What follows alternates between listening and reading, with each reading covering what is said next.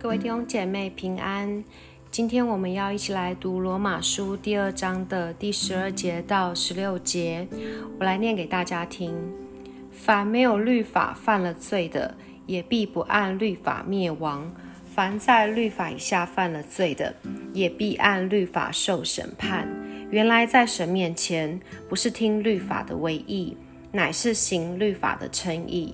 没有律法的外邦人，若顺着本性行律法上的事，他们虽然没有律法，自己就是自己的律法。这是显出律法的功用，刻在他们的心里。他们是非之心同作见证，就是神借耶稣基督审判人隐秘事的日子，照着我的福音所言。阿门。在第二章的一到十一节。其实都在讲，有一种人，他们熟知律法的条文，不是用来提醒、查验自己，而是用来批判别人，因为他们自以为律法我都知道很了解了。而保罗定义这样的人，就是心刚硬、不悔改的人。好像我们记得第一章的后面讲到了不虔不义的人。跟这样子的人，他们好像是两种极端，但其实，在面对审判的时候，这两种人其实都在主的面前站立不住。那到底这样子的人，他们有一些什么样的问题呢？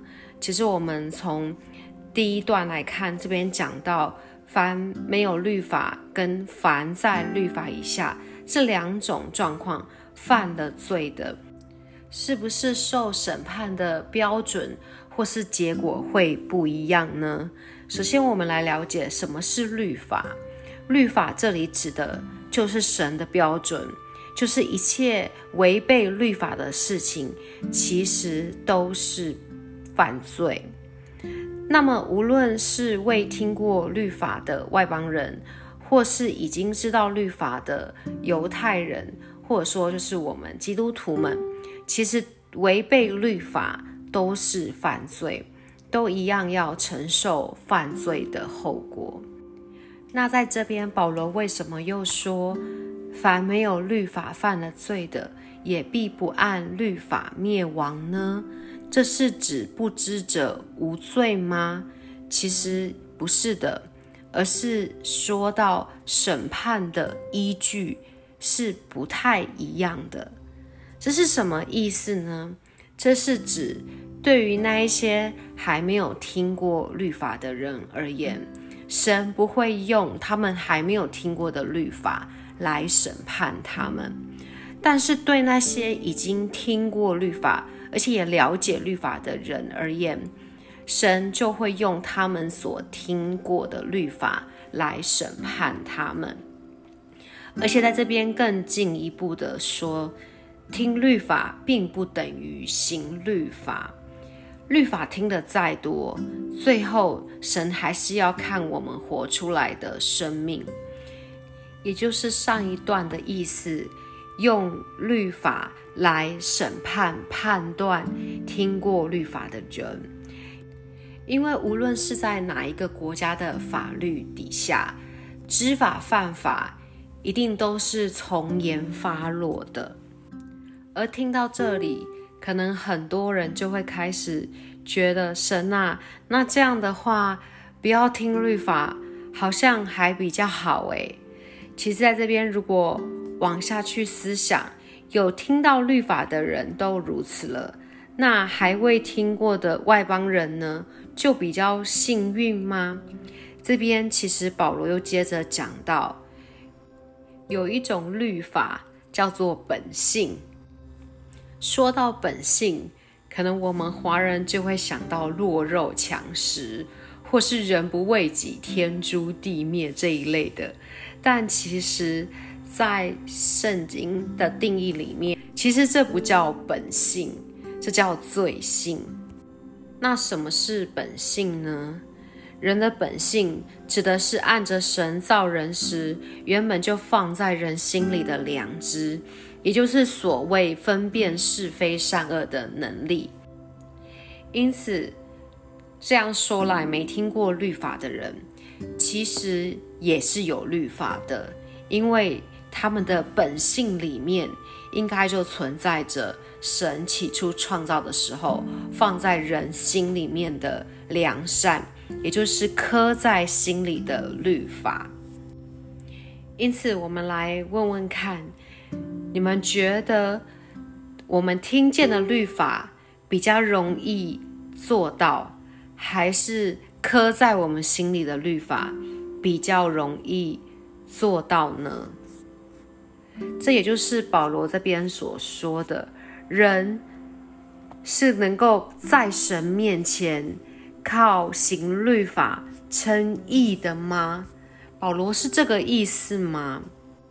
若我们回想到我们所熟悉的属灵的那些伟人，像亚伯拉罕，他不也因着自己一时的软弱而生了一个私生子，造成以色列人后续世世代代都需要跟以实玛利的后代不断的征战，而。另外一个属灵伟人摩西，其实他也曾经因为一时的愤怒血气，而没有完全的按照神的吩咐去击打了磐石，就是生气打石头的意思，以至于他没有办法在有生之年能够进入到迦南地。我们看见，甚至连保罗自己。也并不是一个能够完全的行出律法而称义的人，所以即或能够分辨善恶，能够把律法倒背如流，但其实我们最根本的痛，就是我们还是没有办法行出律法的义。而感谢主，耶稣基督所带来的救恩。就是要解决人的这种困境，它让我们能够因信耶稣基督，也就是打开心门接受耶稣基督的生命的那一刻起，我们就能够称为义。而这个义，就是因着耶稣基督为我们流血，流出宝血来洗净我们的罪，让我们能够。满足了律法对义的要求，我们得以站在父神的面前，是洁净的，并且因着耶稣基督的义穿戴在我们的身上，神看我们为无瑕无疵的。是的，对于在生命的里面有罪的 DNA 的人们来说。我们面对律法，无论如何努力，就是会被宣判有罪，就是被判灵性的死刑。但是，只要我们愿意回转，接受耶稣基督的福音，我们就会瞬间从这样的一个被判死刑的光景的里面。进入到因信称义的里面，并且回应第一章所说的“一人必因信得生”，我们就因着福音再次的活了过来。因此，保罗在这边就是要提醒我们，面对律法，我们没有什么可以骄傲的。